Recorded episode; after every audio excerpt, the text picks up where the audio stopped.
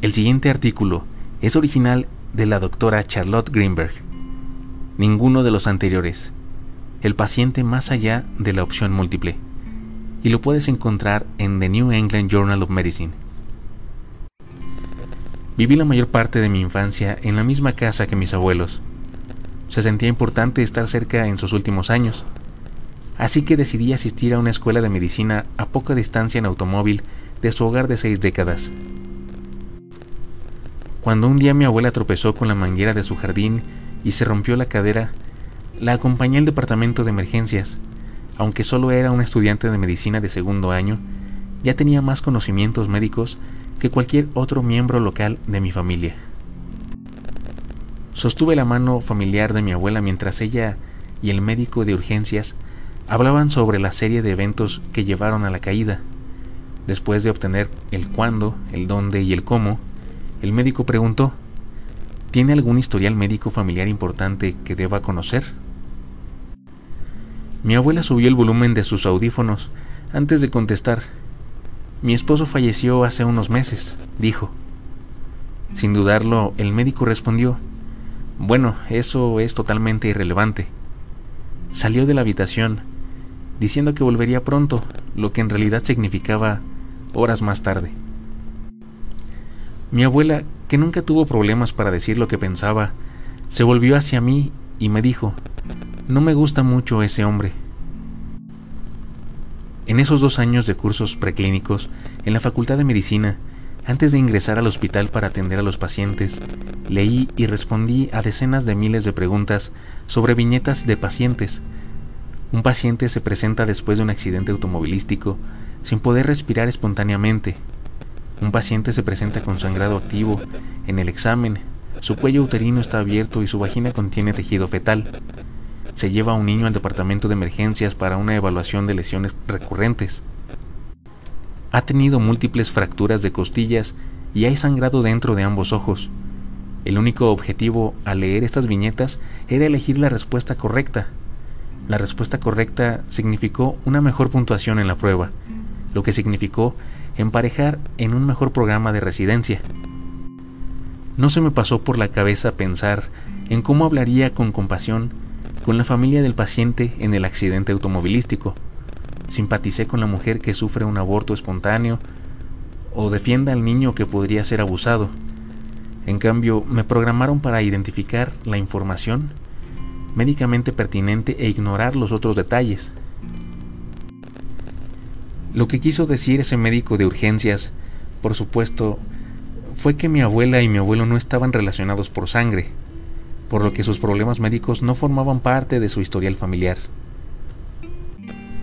Entonces, sí, si estuviera respondiendo una pregunta de opción múltiple, esa información podría ignorarse, pero la respuesta de mi abuela en realidad contenía una información vital.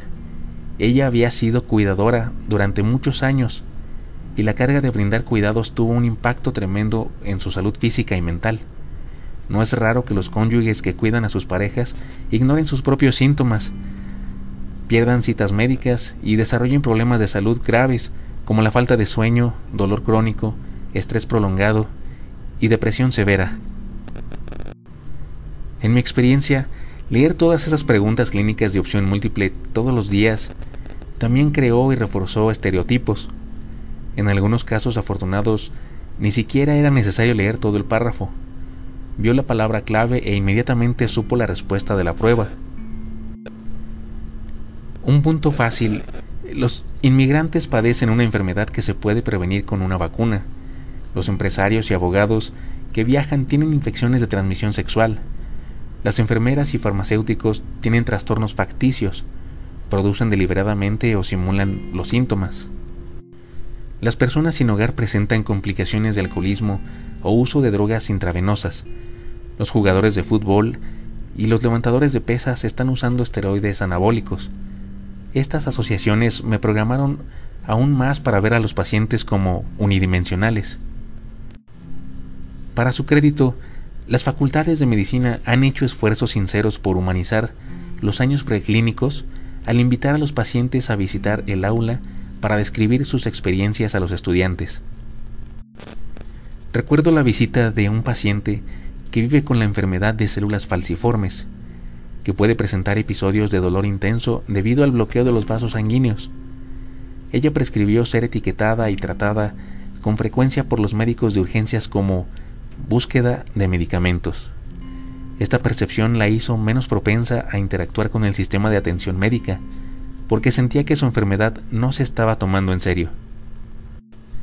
Sin embargo, la mayoría de los estudiantes de mi clase, abrumados por acumular datos en la cabeza, pasaban estas visitas de pacientes con los ojos pegados a las guías de estudio de los exámenes, o incluso se escapaban de la sala de conferencias para estudiar en otro lugar.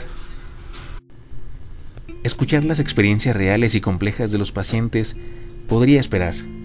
Nuestros cursos de humanidades médicas no se enseñaron ni calificaron tan rigurosamente como nuestros otros cursos, lo que exacerbó las creencias de los estudiantes de que los aspectos psicosociales de la medicina son menos valorados y menos relevantes que los aspectos biológicos. Los pacientes reales como mi abuela no pueden reducirse fácilmente a estereotipos o viñetas clínicas de cinco frases. La transición de estudiante a profesional requiere un cambio de mentalidad, ver al paciente como una persona, no como un párrafo, para ver la respuesta correcta como estratificada y compleja, no como una sola opción. Si podemos enseñar a la próxima generación de médicos a navegar esa transición con gracia, humanizaremos a nuestros pacientes y los ayudaremos a lograr mejores resultados. Mi abuela tuvo otra caída y se rompió de nuevo la cadera. Me pregunto si se podría haber evitado una repetición si se hubiese dedicado más tiempo a su historia y las causas fundamentales de su primera caída. Y si realmente la hubiéramos escuchado, mi abuela podría habernos hecho saber que todo el cuidado y el amor que le brindó a su esposo moribundo no era irrelevante en absoluto.